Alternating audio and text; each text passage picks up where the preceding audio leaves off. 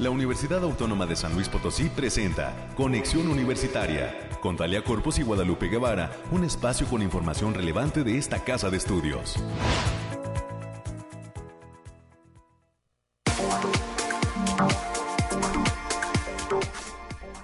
Muy buenos días a todas las personas que están atentas a esta transmisión de Conexión Universitaria.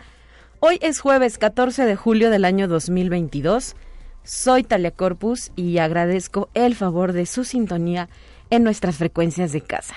Usted, como cada mañana de lunes a viernes, nos puede escuchar en el 88.5 de FM, en el 1190 también de amplitud modulada, que ofrece cobertura en San Luis Potosí y el área conurbada, y además en lo que es el 91.9 Fusión en Matehuala, que nos permite llegar a diversos rincones del altiplano potosino. Así es que quédense con nosotros hasta las 10 de la mañana. Tenemos un programa lleno de invitados y temas de interés sobre lo que acontece en esta, la universidad pública más importante del estado de San Luis Potosí. Le puedo adelantar lo que tenemos preparado en cuanto a invitados. El día de hoy estaremos conversando con el doctor Salvador Antonio Palomares Sánchez, es coordinador del verano de la ciencia de nuestra casa de estudios en la Facultad de Ciencias. Y él justamente nos va a platicar cómo cierra esta vigésimo octava edición de un evento importante para la promoción y la formación de nuevos investigadores e investigadoras. A las 9.30 de la mañana eh, abordaremos temas relativos a lo que sucede en la Facultad de Ingeniería, desde donde haremos contacto con el doctor Hugo Iván Medellín Castillo.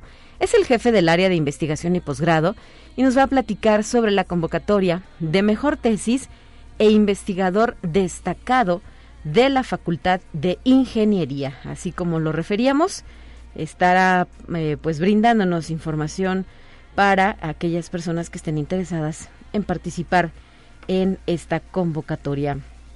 En cuanto a lo que es el último bloque, el tema es por demás importante, ya que tendremos la oportunidad de dialogar esta mañana con la doctora Claudia Elena González Acevedo.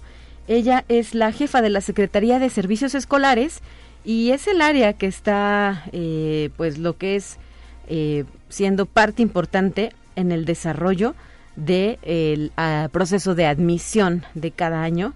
Así es que en esta ocasión vamos a platicar sobre la conclusión de inscripción de nuevas y nuevos estudiantes a nuestra casa universitaria.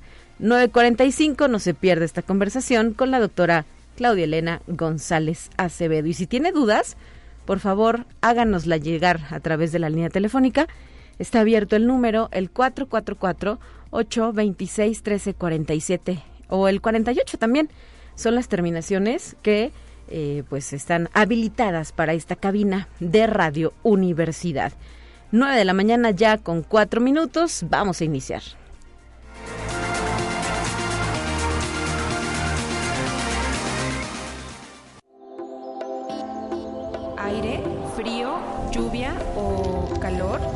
Despeja tus dudas con el pronóstico del clima. Revisamos las cuestiones climatológicas, referir que el día de hoy para el altiplano potosino se pronostica una máxima de 31 y una mínima de 16 grados centígrados. Además se podrían presentar lluvias puntuales con tormenta eléctrica. Esto a partir de la tarde y vientos del sureste con rachas de hasta 45 kilómetros por hora. Para la zona centro, donde se ubica la ciudad capital, el pronóstico señala una temperatura máxima de 28, una mínima de 14 grados y lluvias puntuales principalmente en sierras. Viento de componente este con rachas de hasta 45 kilómetros por hora. El termómetro se incrementa conforme avanzamos en lo que es la geografía del estado potosino, porque para la zona media, el día de hoy se pronostica una máxima de 34 grados, una mínima de 20. Lluvias con tormenta eléctrica por la tarde. Y finalmente, la zona huasteca, ahí el termómetro se elevará hasta una temperatura máxima de 37 grados centígrados y una mínima de 24. Muy alta, ¿no? Para ser la mínima 24 grados centígrados. La probabilidad de lluvias y tormentas a partir de la tarde también se hace presente. Esto, eh, pues, con la información que brinda el área de protección civil del gobierno del estado de San Luis Potosí. No olvide, pues, estar pendiente de las alertas y los avisos. Eh, está también eh, pronosticándose ingreso de humedad, esto debido a la presencia de la onda tropical número 12. Y además, pues hay que cuidarnos de la fuerza de los rayos del sol. Se recomienda también en estas temporadas calurosas de verano, como la que estamos viviendo, utilizar prendas de algodón, evitar el uso de ropa sintética porque guarda mucho más el calor, hidratarnos de manera frecuente y constante, de preferencia con agua, con agua, ¿verdad? Dos, una o dos tazas de café sin tanta azúcar y evitar el consumo de otro tipo de productos que pues afectan después la salud y nos eh, hacen o nos llevan a tener altos índices de obesidad. 9 de la mañana ya con 7 minutos, tenemos más.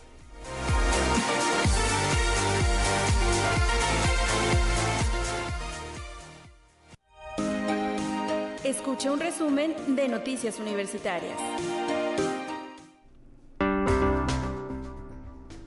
La licenciada América Reyes, del área de comunicación e imagen de la USLP, ya se encuentra con nosotros lista para ofrecernos el reporte de las novedades universitarias. ¿Cómo estás, América? Buenos días. Muy buenos días, Talia, para ti y para quienes nos sintonizan a través de las diferentes frecuencias. Si vos estás manejando con toda la precaución del mundo y si va, o está usted desayunando, pues qué envidia de entrada qué envidia porque ya ya se hambrita. Ya es hora verdad ya sí por favor. Entonces muy muy este que tenga usted un muy buen provecho si ya está desayunando.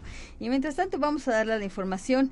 Y la Universidad Autónoma de San Luis Potosí a través de su rector el doctor Alejandro Javier Cermeño Guerra firmó un convenio marco de colaboración con el gobierno del estado de San Luis Potosí que encabeza el licenciado José Ricardo Gallardo Cardona y los servicios de salud del estado de San Luis Potosí que dirige el doctor Daniel Acosta Díaz de León, a través del cual se va a impulsar de manera conjunta la operación del nuevo Hospital Central Dr. Ignacio Morones Prieto con recursos humanos de alta calidad de diversas facultades universitarias. El rector Alejandro Cermeño agradeció la confianza del gobierno del estado y de los servicios de salud de San Luis Potosí para que estudiantes, maestros e investigadores de diversas facultades cuenten con un lugar digno para el desarrollo de actividades inherentes a su formación profesional integral. Enhorabuena por este convenio marco que va que va a permitir tanto y que va a repercutir también en la salud de los en la atención de las y los potosinos. Así es, América se recuerda por supuesto que esta fue parte de, de los eh, orígenes del Hospital Central, ¿no? De hace más de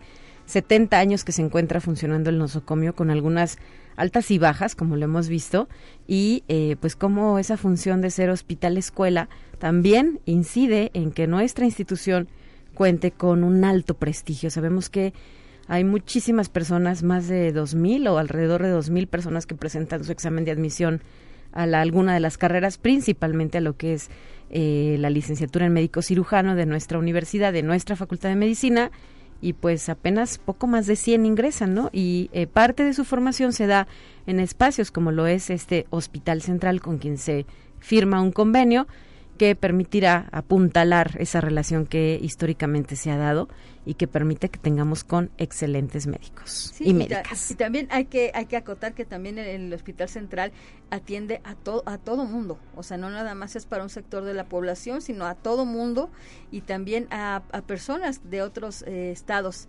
aledaños aquí a San Luis Potosí. Entonces, pues enhorabuena por este por este convenio.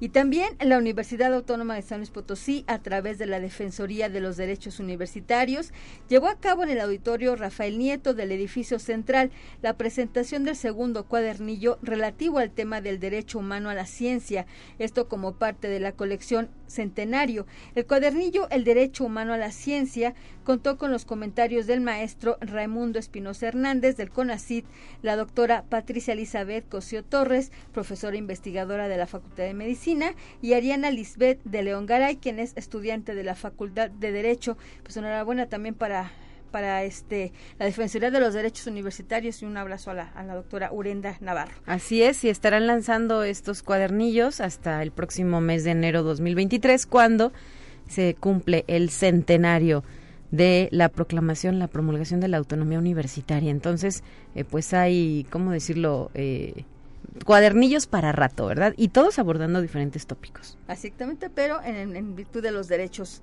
universitarios, derechos humanos y derechos universitarios. Así es, América. Y también esta casa de estudios, a través de la agenda ambiental, está invitando a participar en los cursos de actualización profesional en temas selectos de sostenibilidad, atendiendo las dinámicas actuales de, de las ciudades en las que se observa el incremento en la demanda de servicios básicos, agua, energía, producción de alimentos, transporte, gestión de residuos, equipamiento, vivienda, seguridad, entre otras. Para inscribirse a alguno de estos cursos es necesario completar un registro en el portal de Agenda Ambiental a través de la página https dos puntos diagonal diagonal ambiental.uaslp.mx diagonal bienvenida o para mayores informes pueden mandar un correo a mariana buendía arroba uaslp.mx o bien pueden este, comunicarse al teléfono 4448 26 2300, la extensión es la 7209. Y el mercado de productos naturales y orgánicos Amacuili Teotzin se va a instalar este sábado 16 de julio del presente año en la calle de Niño Artillero de la zona universitaria poniente de la capital potosina con la venta de vegetales, pan, aguas frescas y productos orgánicos. Los productores huastecos y el altiplano te esperan con tu bolsa en mano a partir de las 9 de la mañana y hasta las 2 de la tarde. Y hay que destacar que el mercado de productos naturales y orgánicos acaba de recibir una certificación precisamente que los avala por cinco años, así que para que acuda y sepa que lo que está consumiendo ahí uh -huh. realmente es orgánico. Así es, de Senacica, ¿verdad? Lo compartía Lupita Guevara, tuvo la oportunidad de dialogar con el doctor Ramón Jarquín, que es el impulsor y el creador de este proyecto docente e investigador de nuestra Facultad de Agronomía y Veterinaria, a quien por cierto pues le mandamos muchos saludos y que haya éxito en esta edición de el eh, mercado, el tianguis, eh, mercado, mercado, mercado Macuili de productos orgánicos que ya prácticamente sería pues el último de este primer semestre de, este primer semestre. de 2022 América. Así que vaya con su bolsita por favor porque le recordamos que no estamos dando bolsitas, entonces llévese su bolsa o sus bolsas a según, ¿verdad? Entonces, las bolsas reusables. Las bolsas reusables. Y bien, para todos los cinéfilos ya se encuentra la convocatoria abierta para participar en la segunda muestra de cortometrajes del quinto Festival de Cine UASLP. Pueden consultar las bases a través de la página http dos puntos diagonal diagonal a.uaslp.mx diagonal como convocatoria, además, CONV Cortos 22, la fecha límite para registro es el próximo 2 de agosto del presente año, así que si usted quiere hacer un corto o lo que sea para poder participar, tiene todavía chance todavía de aquí hasta agosto, por favor. Y hay talento, hay mucho talento, no solo en la universidad, también fuera de ella. Y pues a todos ellos y a ellas también se les hace la invitación, ¿verdad? Para que se acerquen eh, y que conozcan que no solamente es para universitarios, es para todo público. Si nos escuchan en otras latitudes, apúntense a esta convocatoria. Sí, el, año pasado tuvo, tuvo, una muy buena afluencia, muy una buena participación de, muchísima gente y este año esperemos que, que siga igual o mejor. Muy bien. Sí, y hoy es un buen día para visitar el Centro Cultural Caja Real. Conoce la muestra de cinco grafías, que es una exposición colectiva que reúne a cinco artistas jaliscienses, quienes de manera individual realizaron una serie de 12 imágenes que en conjunto integran un total de 60 piezas. El horario es de martes a sábado de 10 a 6 de la tarde y los domingos de 10 de la mañana hasta las 4. La entrada es libre con todas las medidas sanitarias. Cárguese su cubrebocas, ahí le dan gelecito, pero usted cargue su, su cubrebocas, por favor. Y también en actividades culturales, el Museo de Sitio de esta casa de estudios, que se localiza aquí en el edificio central, están invitando a la presentación en línea de la charla a la mayor gloria de Dios, la Compañía de Jesús en San Luis Potosí, 1600 1723-1767 que va a presentar el historiador Jesús David Vázquez Solorio. La, cita es el próximo viernes, ya el día de mañana, eh, a las 12 del día pueden seguir la transmisión en vivo a través del Facebook Museo de Sitio UASLP.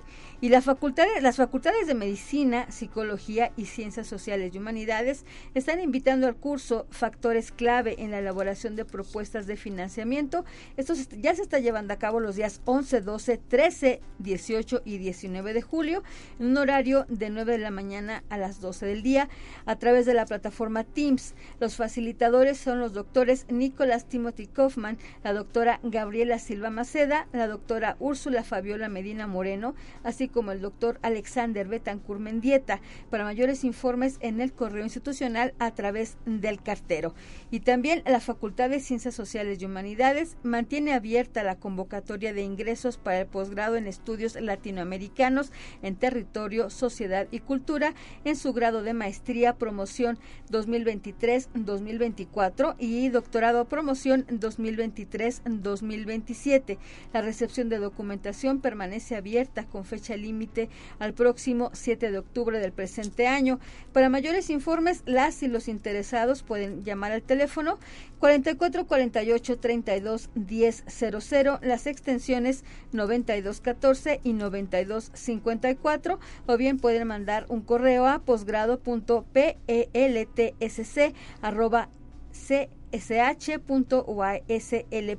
Y también en aquella entidad académica, la Facultad de Ciencias Sociales y Humanidades, se ofrece el curso de AutoCAD básico que comprende comandos, aplicación y generación de imágenes, el cual va a ser impartido por el maestro Rodrigo de Santiago del 8 al 12 de agosto del presente año de 9 de 9 de la mañana hasta las 2 de la tarde. Para mayores informes en el correo heidi.cedeno.uaslp.mx.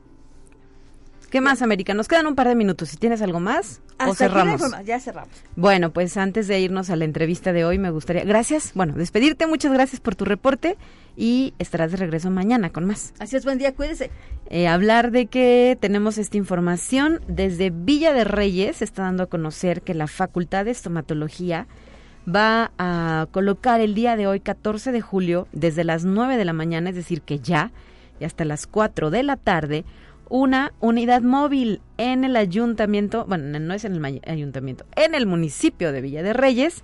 Esto eh, también eh, como parte de actividades que impulsa el ayuntamiento de esta zona. Así es que eh, a todas y todos los habitantes de esta región que requieran podrán tener la posibilidad de pues ser atendidos a través de procedimientos como saneamiento básico, obturaciones, selladores, profilaxis, cirugías simples, empastes y extracciones. Esta es una actividad que se impulsa desde la Facultad de Estomatología de nuestra Casa de Estudios, específicamente en el área del el municipio de Villa de Reyes. Así es que si eh, nos escucha alguien por esta zona, entérese que estarán ahí jóvenes de la Facultad de Estomatología brindando estos servicios sin costo alguno. 9 de la mañana ya con 18 minutos. Vamos a nuestra primera entrevista de hoy. Te presentamos la entrevista del día. Y eh, en esta ocasión me gustaría eh, pues darle la bienvenida a nuestro primer invitado. Se trata del doctor Salvador Antonio Palomares Sánchez.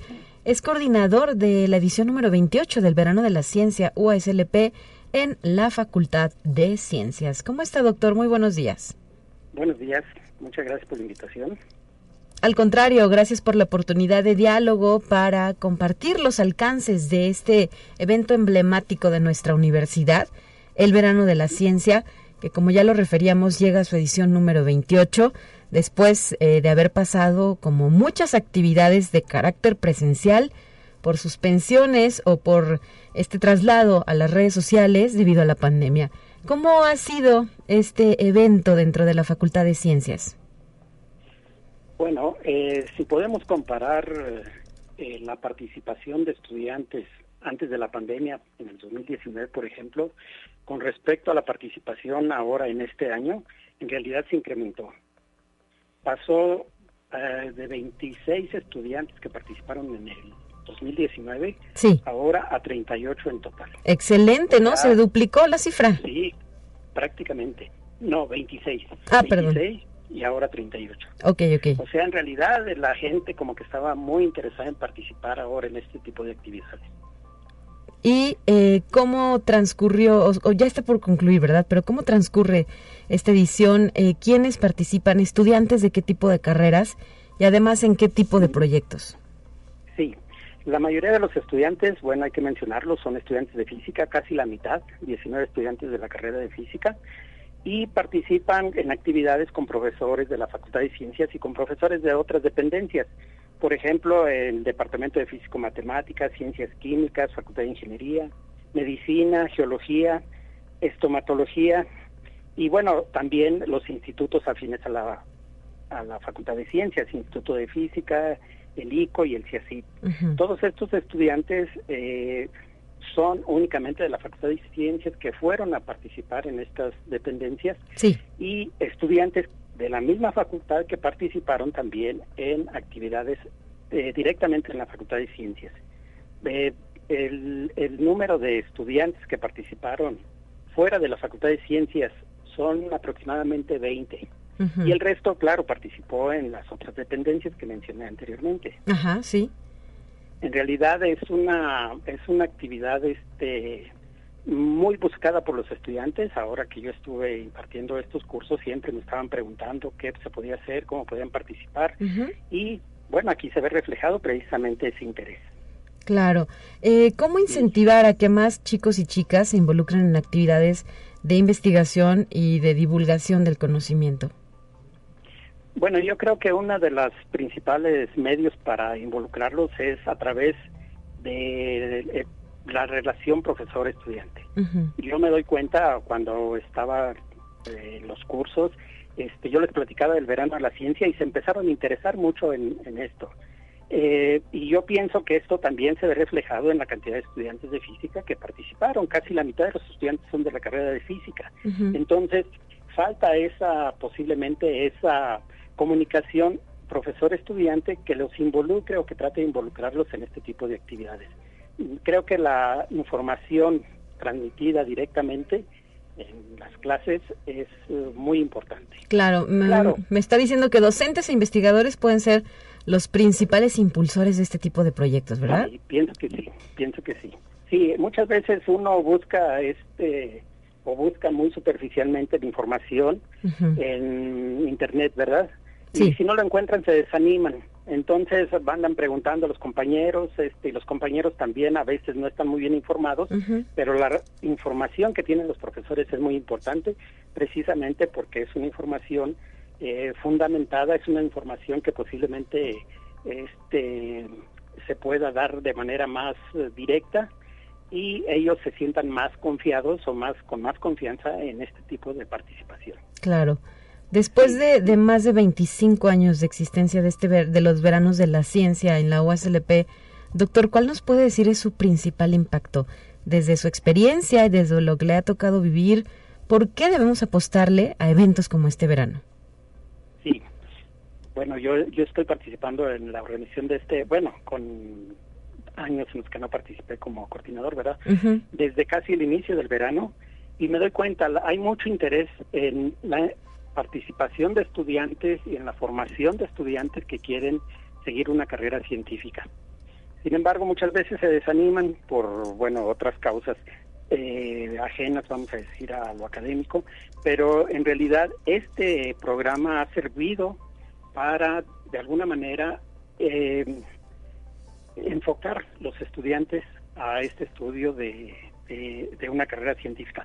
No sé si hay algunas estadísticas por ahí, pero se pudiera dar seguimiento a qué estudiantes que participaron en el verano de la ciencia ahora están en una carrera científica o inclusive ya son investigadores eh, reconocidos eh, trabajando en alguna institución.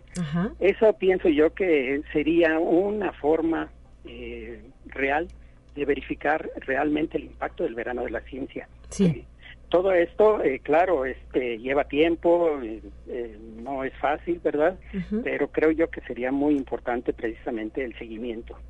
Y, y yo lo veo, la gente, vamos a decir, puedo hablar por la licenciatura en física, Sí. la gente entra a estudiar física precisamente porque quiere seguir una carrera científica.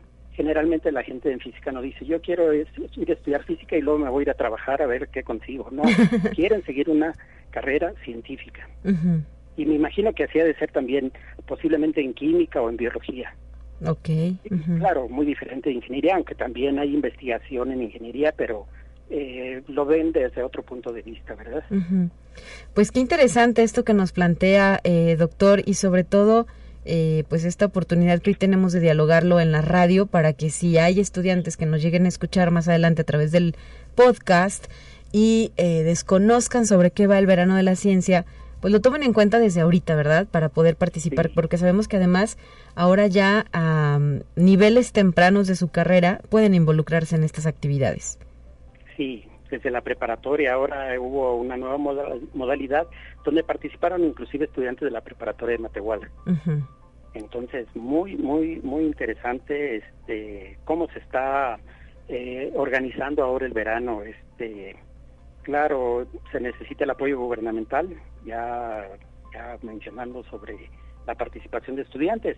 Y se ve claro, por ejemplo, en el 2019 los estudiantes participaron inclusive en el verano regional Sí. donde van a otras ciudades aquí de la región eh, a participar en el verano de la ciencia. Sin embargo, pues ahora no se vio nada de participación eh, precisamente porque los estudiantes estaban esperando una beca para poder participar en el verano de la ciencia. Y parece ser que, bueno, eh, puede ser que haya sido derivado precisamente de la situación en que la- nos, nos encontramos debido a la pandemia, pero esperemos que próximamente ya se recupere este apoyo.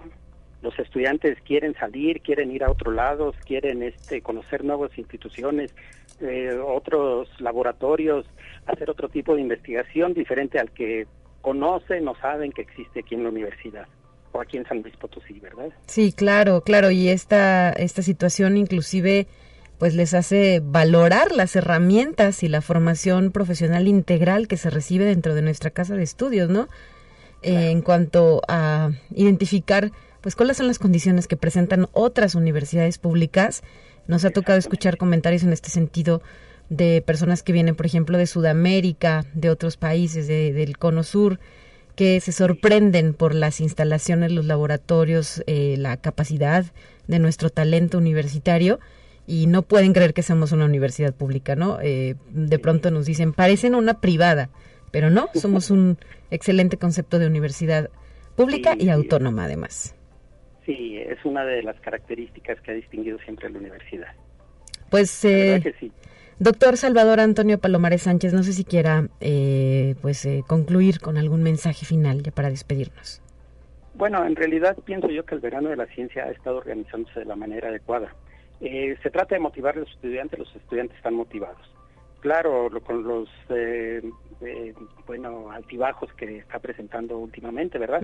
Pero yo pienso, tengo confianza en la gente que está ahí este, organizando el verano de la ciencia en la universidad. Es gente que tiene mucha experiencia, entonces eh, puede seguir así. Hay otras ideas, por ejemplo, aprovechando ahora el auge de las redes sociales, de las eh, eh, conferencias presenciales, digo, este, ¿Híbridas? ¿Presenciales y en línea? Híbridas, Ajá. más bien, más bien este virtuales. Ok, virtuales. Se puede conseguir, por ejemplo, conferencias de investigadores de otras instituciones, de otros países, inclusive, de, eh, ¿por qué no, verdad? Este, hasta premios Nobel. Así Sí, como sí, sí. Ya no hay que traérselos, sino que ahora vamos a, a, este, a organizar una una conferencia virtual con el premio Nobel de tal área eh, y, y- y todos los participantes. No nada más puede ser que estén los estudiantes o los profesores de la universidad, sino inclusive de la región. Vamos a organizarlos entre todos y entonces se puede hacer este tipo de cosas. Así es, ya es más normal pedir en vez de una visita, eh, pues una conexión Sí, al claro. Zoom o al Teams, ¿no? Que son las plataformas que usamos. fácil.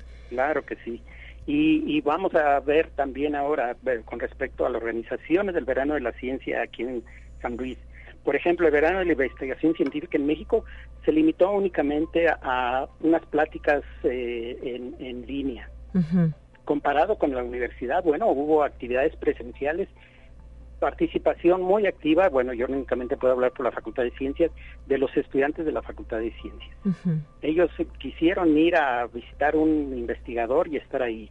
Y creo que esto es lo mejor. No hay nada como estar frente a frente a, un laboratorio, un equipo de laboratorio y un investigador para darse cuenta de lo que es la investigación científica.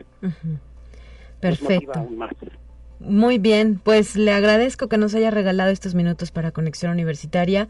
Enhorabuena a las y los estudiantes e investigadores que participan en esta edición número 28 del Verano de la Ciencia y pues que culmine con éxito esta actividad. Muy bien, gracias por la invitación. Que la pasen muy bien. Igualmente, un abrazo a la distancia. Saludos hasta la Facultad de Ciencias de la USLP. 9 de la mañana ya con 30 minutos. Vamos a una primera pausa. Estaremos de regreso con más después de este corte.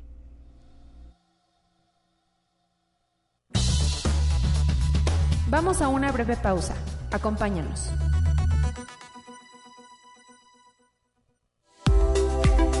Conexión Universitaria ya regresa con más información. Te presentamos la entrevista del día. Y ahora nos trasladamos virtualmente hasta la Facultad de Ingeniería, donde se encuentra el doctor Hugo Iván Medellín Castillo. Es jefe del área de investigación y posgrado le agradezco eh, que nos tome la llamada y le doy la bienvenida a Conexión Universitaria. Hola, doctor. Hola, buenos días, Talia Corpus. Muchas gracias por esta invitación y, eh, buenos días a todo tu, amable auditorio. Hoy, para platicar sobre esta convocatoria de mejor tesis e investigador destacado de la Facultad de Ingeniería, ¿en qué número de edición van? A mí como que me suena que ya es la segunda, doctor, o ya es la tercera efectivamente es la segunda, Talia. Sí, ¿verdad? Este, sí, el año pasado fue la primera edición, este, estrenábamos estos certámenes y este año pues es la, segunda edición en donde, bueno, esperamos una mayor participación y obviamente pues este, a lo largo de las ediciones pues se va, se va perfeccionando este, este evento. Estos dos eventos que van de la mano es, como bien lo comentabas, la distinción a la mejor tesis de la Facultad de Ingeniería y la distinción a, los investigadores de la facultad. este, y pues el objetivo es precisamente eh, pues reconocer el trabajo de investigación tanto de los alumnos como de los investigadores de la Facultad de Ingeniería. Muy bien, ¿a quiénes se convoca? Nos vamos si quieres por primero mejor tesis. Ajá, sí, sí, sí. Mira, en el caso de la mejor tesis eh, se convoca a todos los estudiantes o estudiantes, eh, todos los estudiantes eh, tanto de nivel licenciatura, de maestría o doctorado, que ya, bueno, más bien ya ex, ex alumnos, porque ya se, graduaron. Egresados, entonces. Egresados, ajá. Entonces, que hayan sido, eh, hayan, hayan hecho tesis, ya sea a nivel licenciatura, maestría o doctorado, en cualquiera de los programas que ofrece la Facultad de Ingeniería, es decir, de licenciatura o de posgrado. Entonces, todos ellos son candidatos a participar. el tiempo de máximo del cual se haya graduado el alumno son tres años este, previos al cierre de la convocatoria. Ok. Sí. ¿Y cuál es la dinámica que hay que hacer eh, para eh, participar? Es muy sencilla la, la, forma de participar. Es un proceso en línea, es a través de la página de la Facultad de Ingeniería. Entran a esa página, luego eh, por ahí le, dan hacia, hacia, la parte del área de investigación y posgrado. Y allí en la página de, de investigación y posgrado viene el registro, viene, todo se hace en línea, es, un llenado de solicitud en línea, eh, de manera muy, muy simple, es una información que se les pide eh, breve. Eh, adicionalmente hay que someter una carta de motivos en donde el solicitante pues explica el por qué considera que su tesis es de gran valor y finalmente pues anexar el trabajo de tesis y el acta del examen de grado donde pues precisamente verifique que o compruebe que ya eh, se graduó. Entonces realmente son muy sencillos los pasos y todo es en línea, es decir, eh, muchos de los egresados pues a lo mejor ya están trabajando en la industria y puede ser no necesariamente aquí en San Luis, sino incluso en otros lados del país o incluso en el extranjero, entonces donde estén pueden aplicar sin ningún problema. Perfecto. ¿La convocatoria se encuentra colocada en alguna página en específico para revisar y para hacer este proceso? Sí, este, entran a la página de la, de la Facultad de Ingeniería, que es www.ingeniería.uaclp.mx. Ya estando ahí, lean en la pestañita donde dice investigación. Y en la, eh, donde dice investigación, los lleva a la página del Centro de Investigación y Estudios de Posgrados de la facultad. El CIEP, por sus CIEP, siglas, ¿verdad? Así es, el CIEP. Y ya estando ahí, entonces hay una, hay una, este, hay una pestaña donde, o en la página principal, más abajo, al final, viene lo que es las distinciones. También por ahí hay un, hay un menú en donde, este, donde dice CIEP, vienen distinciones y ahí también le pueden dar. O sea, tanto en la página principal del CIEP como en los submenús viene esta, esta, este menú para entrar a la distinción. Muy bien. Eh, ¿Hasta cuántas creen eh, que ustedes ustedes que pueden recibir cuántas candidaturas o cuántas, ¿cómo llamarlo?, aspirantes a esta a este grado de mejor tesis. Eh, el, sistema puede recibir la, la, cantidad, este, cualquier cantidad, es decir, como es digital y estamos en el servidor de, de, aquí del CIEP, este, cualquiera puede, este, bueno, no tenemos cupo límite, es decir, todos los egresados en estos tres años pueden aplicar. Y este y ya bueno posteriormente a que se haga esta aplicación pues nosotros revisamos hay, hay un comité que es el, el, comité de investigación y desarrollo tecnológico de la facultad quien define el comité evaluador y entonces con base este, a las aplicaciones entonces se hace esta evaluación de, de, las tesis que, hay, que de, bueno los participantes que hayan este recibido eh, enviado. recibido ajá que se hayan registrado y ya con base a eso, pues bueno, se hace, se asignan los comités, esos comités pueden ser tanto de profesores de la misma facultad, es decir, internos, como también eh, gente externa que participe en esta evaluación de las mejores tesis. Excelente, ahí está el primer tema, la mejor tesis. Ojalá que las y los egresados no lo piensen mucho y lo hagan ya, ¿verdad? Hagan pronto este trámite. ¿Hasta cuál es la fecha límite para enviar la propuesta? Sí, sí, qué bueno que lo comentas, eh, Tania. Es el viernes 12 de agosto, es decir, regresando de vacaciones, ya la universidad tiene dos semanas de pausa. Sí. Regresando el primer viernes, regresando de vacaciones, que sería el 12 de agosto, es la fecha límite. Como le comentaba, como te comentaba, es, es, realmente muy sencillo y muy rápido de aplicar en esta en esta convocatoria. De hecho, la idea es precisamente no no quitarles mucho tiempo a los egresados, simplemente que suban su información muy brevemente y entonces apliquen sin ningún problema. Perfecto. Ahí está el primer punto. Y el segundo es el de investigador destacado. Sí, sí, sí. Mira, en esta convocatoria de investigador destacado, pues precisamente el objetivo es reconocer el trabajo de investigación de los profesores investigadores de la facultad. Este, aquí se, se tienen tres categorías. Eh, se tiene el investigador consolidado, el investigador en consolidación y el investigador promesa. Y estas tres categorías pues van de la mano mucho también a, la antigüedad que tienen la facultad, es decir, los investigadores que tienen poco tiempo, hasta máximo seis años, entran en la categoría de investigador promesa, porque pensamos que son, si llevan un buen desempeño, son una promesa para la universidad, el que ya tengan un buen desempeño y entonces por eso se definió como la categoría de investigador promesa.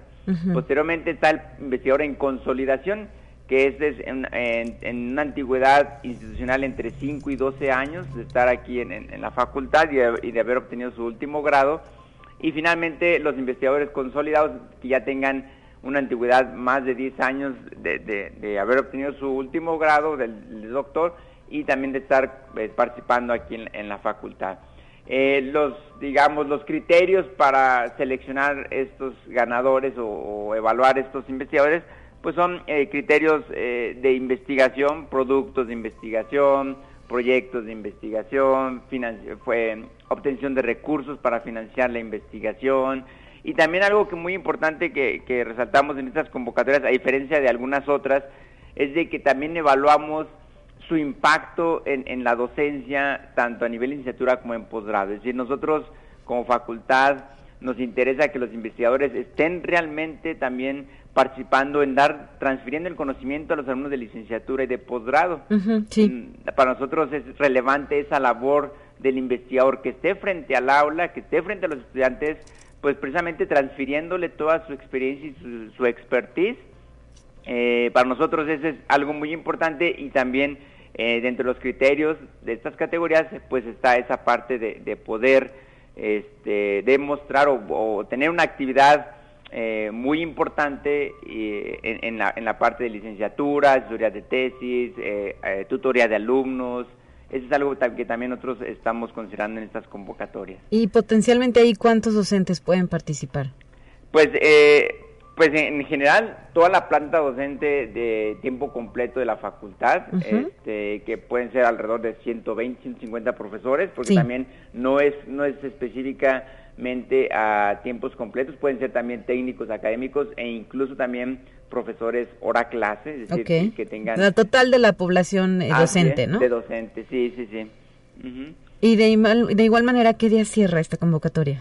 Esta convocatoria cierra igual que la otra, el viernes 12 de agosto. Eh, está puesta esta fecha precisamente para que a veces durante el periodo normal de trabajo no hay, no hay mucho tiempo a veces para, para, dar, para poder aplicar, entonces creemos que, bueno, después de las vacaciones, este, a lo mejor en las vacaciones pues pueden a lo mejor ahí este, los alumnos o, en este caso los investigadores pues aplicar en un tiempo libre y entonces este, pues eh, ya eh, poder tener ese registro en la convocatoria. De igual manera, el proceso de postulación es muy simple. También eh, tenemos el mismo, la misma página donde se registran las tesis. Está también eh, el registro a la distinción a los investigadores, es decir, en la página del CIEP. Ahí está la convocatoria y está el, sistema para el registro. Y hay que llenar una solicitud en línea muy breve y adjuntar eh, su currículum vitae con los documentos probatorios de los últimos eh, tres años, que es lo que estamos evaluando en el caso también de los investigadores. Perfecto, muy bien, pues ahí está el detalle de estas eh, convocatorias que ustedes están lanzando a través del eh, comité que encabeza doctor y de esta área de investigación y posgrado de la Facultad de Ingeniería. Estaremos atentos a los resultados y por lo pronto pues reiterar el llamado para que participen. Sí, pues muchas gracias, Talia, gracias por este, este espacio para poder difundir estas estas convocatorias y esperemos que bueno este haya mucha participación en este segundo en este segundo certamen. Estamos seguros de que así será. Muchas gracias y saludos. Igualmente, hasta luego, adiós. Son las nueve de la mañana ya con 44 minutos. Está lista la siguiente sección. Le invito a escucharla.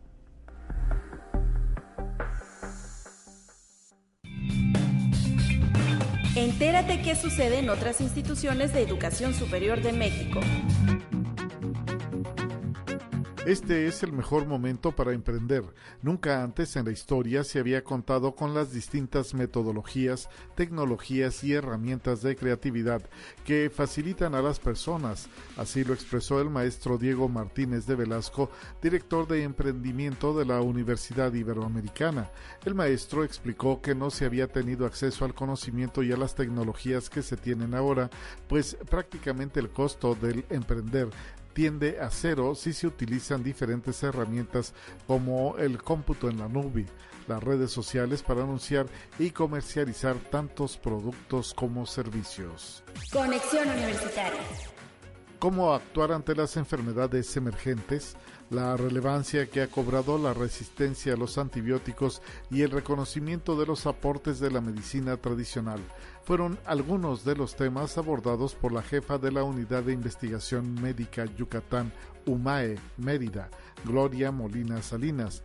Durante la conferencia, el desafío de las enfermedades emergentes y reemergentes, vigilancia epidemiológica por laboratorio e investigación, realizada por parte del sexto foro del posgrado institucional de Ciencias de la Salud, realizado en la Facultad de Enfermería de la Universidad Autónoma de Yucatán. Conexión Universitaria. Un mayor nivel educativo el que un hogar esté a cargo de una mujer y que una familia sea pequeña. Son algunos de los factores que favorecen que un hogar incremente sus gastos en turismo en nuestro país, de acuerdo con el estudio Los determinantes del gasto turístico en los hogares mexicanos, aplicación de un modelo de regresión logística realizado por la doctora Liliana Ruiz Fuentes, investigadora de la Universidad del Valle de México, junto con el doctor José Carlos González y el doctor Asael Luego de la pandemia se popularizaron los viajes de corta distancia a espacios naturales, de modo que al visualizar estas tendencias, los investigadores llevaron a cabo este estudio con el propósito de identificar los determinantes que impulsan el gasto turístico de los hogares en México. Conexión Universitaria. En 2020, el Banco de Pagos Internacionales creó el concepto cisne verde o green swan para hacer referencia a las crisis financieras ocasionadas por el cambio climático. La aparición ocasiona alteraciones económicas como cambios en los patrones de consumo y reducción de inversión, disminución de la producción agrícola y energética, aumenta la desigualdad e inestabilidad social y monetaria, así como el aumento de los riesgos financieros. De acuerdo con el informe de la aseguradora AON en 2020, las 416 catástrofes naturales registradas en el mundo generaron pérdidas económicas por un valor de 268 mil millones de dólares, lo equivalente a 8% de las pérdidas anuales de este siglo.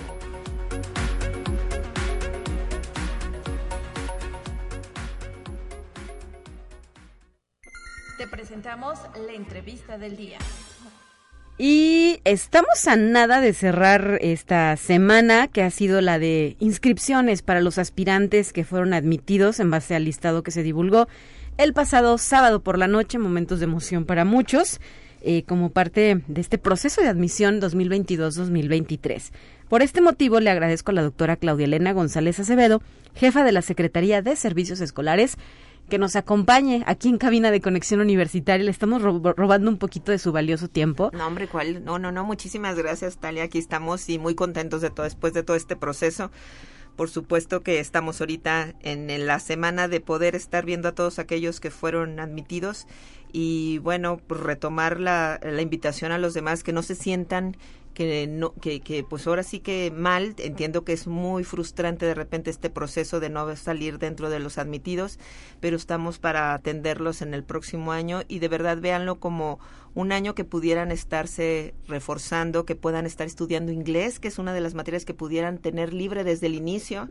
Este y bueno, pues están ahora sí que la secretaría para atenderlos. Así es y pues ha transcurrido este proceso de admisión, eh, lo platicábamos fuera del aire, doctora Claudia González, eh, ya la inscripción corresponde a cada una de las entidades académicas, ¿verdad? Ya no depende solo de ustedes, o sea, ustedes están en la coordinación del mismo, pero cada facultad determina sus tiempos, sus horarios, la manera en la que va a proceder con esta inscripción. Sí, Dalia, gracias por estarnos comentando. Ahorita ya todo, ya que fueron admitidos y que vieron en el periódico o en su en línea que fueron admitidos, diríjanse a su escuela, métanse a la página de su escuela. Ahí ya vienen incluso horarios o roles de a qué horas atenderlos. Pero recuerden bien que si no se presentan en estos días, mañana es el último día, mañana es el último día, porque el lunes empezamos con los lugares que nos quedaron disponibles para poder este, darle a los que siguen, si es que existieran algunos. Muchos ya terminaron en muchas facultades y carreras, ya está terminado todos los procesos, entregaron sus papeles. ¿Qué papeles?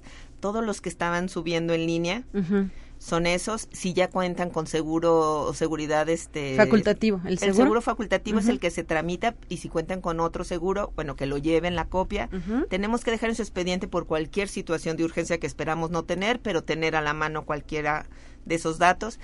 Y el que se pueda estar ya tramitando con su clave personal que les vamos a dar de la universidad ya son universitarios, entonces ya tendrían su clave de la universidad para cualquier otro trámite. Cambia la de aspirante a la de alumno. Universitario, Ahora sí es alumno completamente.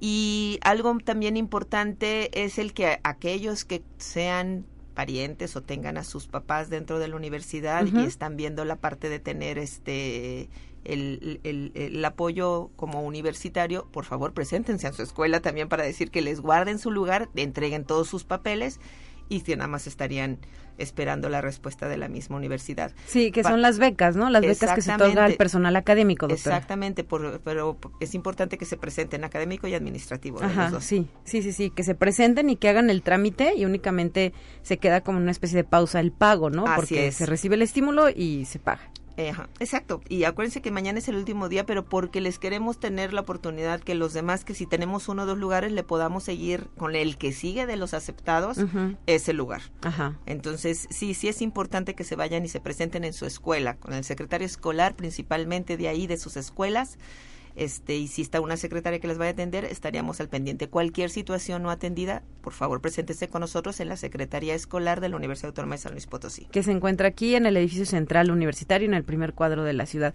En las entidades académicas, ¿qué noticias tenemos, doctora? Allá la población es menor, eh, pero pues también hay actividad importante, ¿no? En este proceso. Pues ahorita para todas las escuelas están ahorita recibiendo la parte de los alumnos y el examen de ubicación de inglés.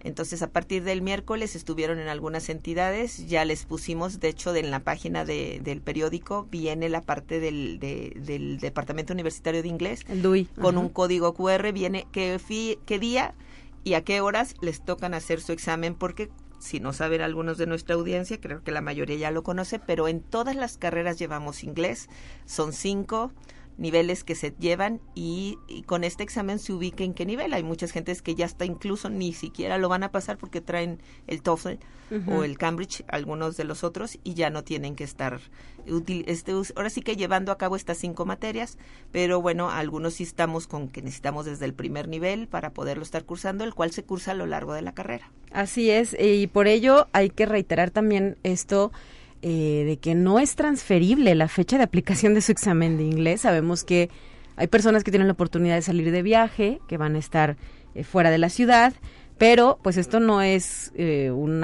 asunto de la universidad, ¿no? El día que se te cita, tal y como sucede con el examen de admisión, es el día que debes presentarte. Así es, y si no, pues hasta el otro año volverían a hacer el examen para ver si si pueden estar ya omitiendo esta, esta materia, pero en realidad, como tú dices, estamos con una sola fecha, no hay de que otra, porque traemos que estar atendiendo a 7.539 estudiantes que fueron... Son nuestra generación centenario, nuestra generación centenario, exactamente. Eh, excelente. Eh, doctora, pues hacer este énfasis también a, los padres de familia para que sabemos que todavía hay jóvenes que a los 16, 17 años pues eh, se apoyan en sus papás para llevar a cabo estos procedimientos sin embargo, no es necesario que a fuerza los acompañen, ¿verdad? El trámite es exclusivamente con el alumno universitario, aunque los pueden llevar, recoger, traer, pero ellos son los que deben presentarse. Sí, completamente. Eh, la verdad es que te lo digo de manera personal, de repente si nosotros queremos estar llevando a nuestros hijos y a estarles haciendo el trámite, pero ya ahorita para la edad de ellos también es la parte de relaciones interpersonales que tienen que empezar a hacer. Y de verdad que sería lo más adecuado que pudieran estar ellos, los pueden estar acompañando y dejando afuera, quedándose afuera, pero la verdad es que empezar a dejar esa parte de interrelación, de gestión, que son los pequeños empiezos que empiezan ellos a hacer con otras gentes, entiendo el estrés que les genera, pero le estamos dando mayor crecimiento, mayor madurez para los muchachos y que sería muy bueno. Que resuelvan, ¿verdad? Que, sepan a resolver. preguntar, oiga, ¿dónde está servicios escolares de la facultad? ¿Dónde está mi facultad? ¿Dónde va a estar mi salón? No sé. Exactamente. Y nada más otra cosa, si me lo permites, si me permites también informar. Tenemos esta mañana en algunas de las escuelas que tenemos pequeño cupo todavía para que pudieran estarse presentando. Tienen que ir allí en esa entidad con el resultado que salió de su escuela. Si fuera su segunda opción, la parte de tenemos ahorita la de las carreras de, de, filosofía, tenemos la de antropología, la de este, arqueología en ciencias sociales y humanidades. Entonces sería muy bueno que se pudieran estar presentando ahí directamente, que es la Escuela de Ciencias Sociales y Humanidades. Sí. Ahí para que se presente. En región altiplano, también ahí directamente en la facultad para que pudieran estarse presentando en lo que sería la parte de, de, de la escuela de mm, de ciencias de la, de la información. Sí, aquí mismo en zona universitaria Oriente, ¿verdad? También se pudieran estar presentando directamente en la escuela, en servicios escolares ahí con ellos. En zona huasteca, zona media y Huasteca Sur, nada más los últimos lugares que pudieran tener para que pudieran estarse presentando. Vean en la página, de la página de esas escuelas sí. está directamente la información, si es su segunda opción para que pudieran considerarse. Y lo que tenemos nosotros en Altiplano Oeste, pues también ahí traemos ingeniero en agroindustrial y en licenciado en administración. Si les interesa esas carreras, están disponibles. Lo que llamamos el reacomodo, ¿verdad? en la USLP tenemos 350 lugares que desde el lunes están ya, capaz que ya se, eh, se ocuparon. Ajá. Tenemos para mañana, hasta mañana. Yo creo, creo que otra de las preguntas recurrentes, doctora, es... Eh, ¿en qué lista me apunto si no quedé, pero me interesa? Pero no hay esa lista como tal, ¿verdad? Nos no, dices, no hay una lista. Es que se llama el siguiente de la evaluación del examen de admisión. Exactamente, para lo de los lugares que pudieran tener algunas escuelas porque alguien no se inscribió, realmente no hay una lista. Es el que siguió, que no pudo ser admitido. Es el, lo legal y lo del derecho que tienen todos los muchachos y que les confirmo que estamos revisando. No hay aquí otra situación más que el que sigue. Pero bueno, ya tenemos muchas carreras que se inscribieron completamente todos. Ya no hay opciones. No, o sea, por eso no se las estoy mencionando. Claro. Pero la verdad es que este algunas sí de repente está con que no dejaron dejan el lugar porque hicieron nada más examen porque se decidieron siempre irse a otro lugar o porque, no hicieron el psicométrico, ¿no? También no, no, no, el psicométrico ya no podrían haber hecho el examen de conocimientos. Ah, ok, solo conocimientos. Solo el de, o sea, ahora sí que ya pasaron todo. Ajá.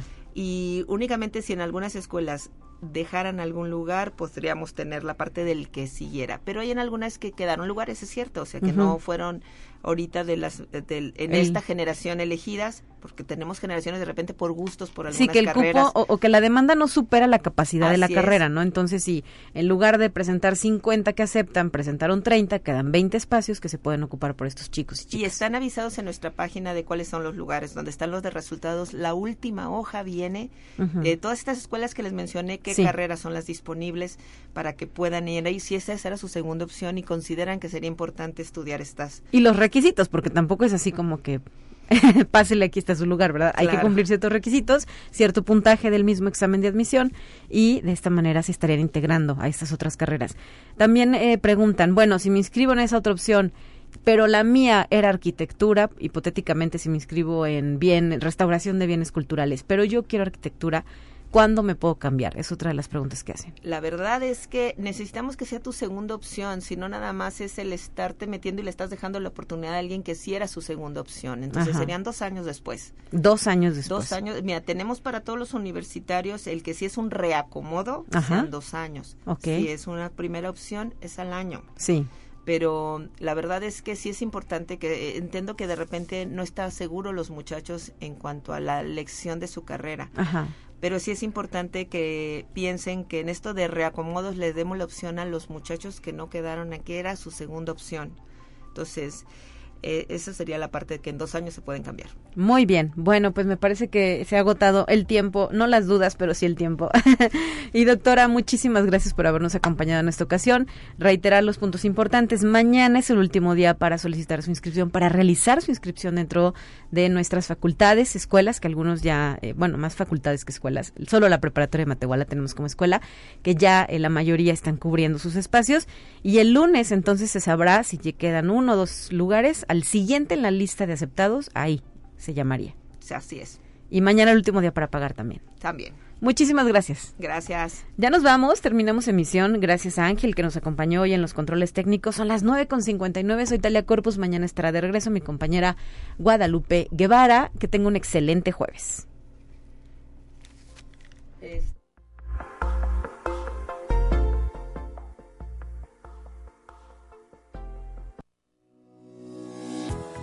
La Universidad Autónoma de San Luis Potosí presentó Conexión Universitaria con Talia Corpus y Guadalupe Guevara.